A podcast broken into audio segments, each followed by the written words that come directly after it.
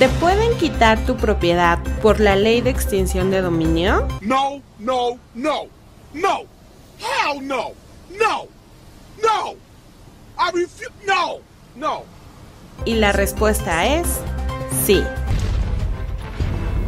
Temo decirte que el gobierno mexicano te la puede quitar. ¿Tú cómo lo sabes?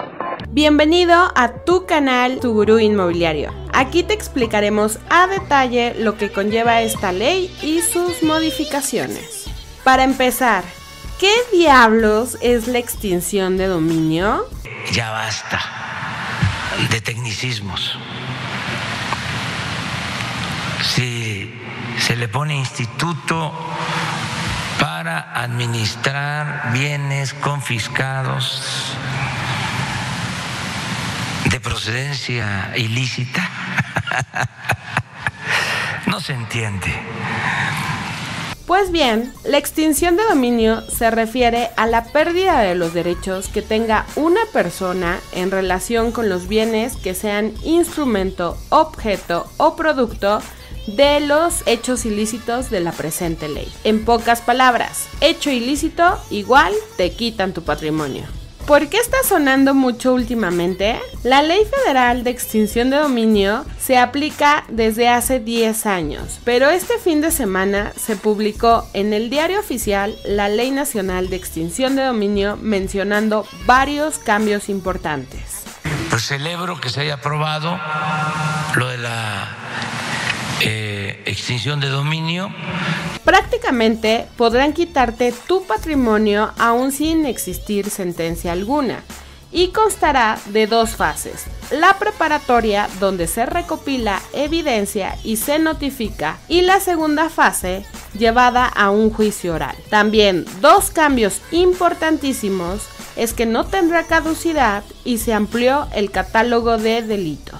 ¿Y cuáles son los delitos o hechos ilícitos a los que se refiere dicha ley? Pues hechos de corrupción, Nada más llegandito y ya quieres su mordida. encubrimiento, Pues haga que parezca legítimo y, y ya, hermano.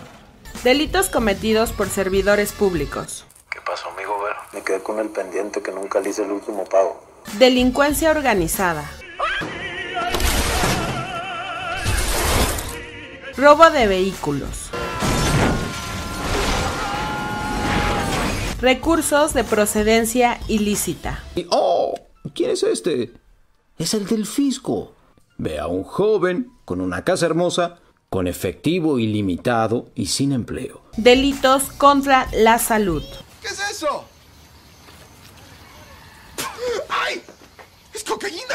Secuestro. Mira, ¿por qué no lo sacamos de aquí? Esperamos a que se despierte. Platicamos con él y no sé, lo, lo convencemos de que no nos haga nada. Extorsión. Destruiré otra ciudad importante cada hora a la hora, menos que usted me pague 200 billones de dólares. Delitos en materia de hidrocarburos, petrolíferos y petroquímicos. ¿Ya viste en cuánto está el litro de gasolina a las gasolineras? ¿Nosotros en cuánto le damos? Bien barata, ¿no? ¿Qué te podrán quitar? Inmuebles, terrenos, ejidos y objetos, así como recursos económicos en cuentas bancarias, en efectivo, relacionados a las actividades ilícitas antes mencionadas. ¿En qué operaciones te podrá afectar en cuestión de inmuebles? En una compraventa, si no te cercioras que sean recursos obtenidos de forma lícita. Y en un arrendamiento de inmueble, si se llevan a cabo actos delictivos en tu propiedad. ¿Qué harán con los inmuebles que quitará el gobierno derivado a esta situación? Podrán ser reaprovechados por el propio Estado para el servicio público o como auxilio en la aplicación de políticas públicas. También podrán ser susceptibles de venta, subasta o donación de conformidad con las leyes civiles aplicables. Para concluir, daremos algunas ventajas y desventajas. Ventajas. Actualmente, el proceso en México es muy tardado y costoso para el gobierno. Con esto se busca fortalecer el combate al crimen organizado y a la corrupción.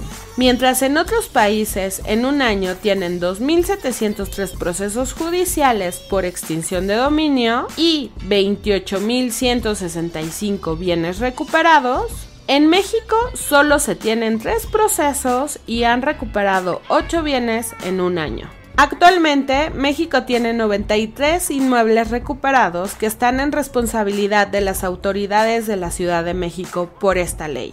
Y el gasto de vigilancia de estos inmuebles es aproximadamente de 53 millones de pesos. Aquí tenemos un ejemplo de los inmuebles decomisados a Javier Duarte, ubicados en la colonia Juárez y Polanco.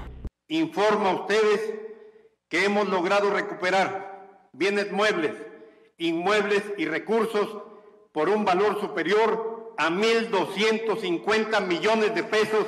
Desventajas. Si rentas un inmueble y aunque tú no hayas quebrantado la ley, pero tuviste la mala suerte de que usaron tu inmueble arrendado para hechos ilícitos, el gobierno te quitará tu inmueble. Si se comprueba la inocencia, lo que podría ocurrir es que te devuelvan una parte del dinero que quedó de la venta de tu inmueble.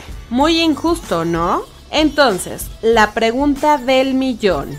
¿Qué puedo hacer para cuidar mi patrimonio y no me lo quiten? Bueno socios, eso lo dejaremos para el próximo video, ya que será un tema bastante extenso. Pero les puedo adelantar que en tu gurú inmobiliario, tu seguridad y la de tu inmueble son lo más importante para nosotros. Y con mucho gusto te podemos apoyar y asesorar en todas las cuestiones inmobiliarias. Te dejo nuestro correo y te pido te suscribas a nuestro canal. Dale click a nuestra campana para que te llegue la notificación de nuestro video. Déjanos tus comentarios para saber si estás a favor o en contra y cualquier pregunta que tengas.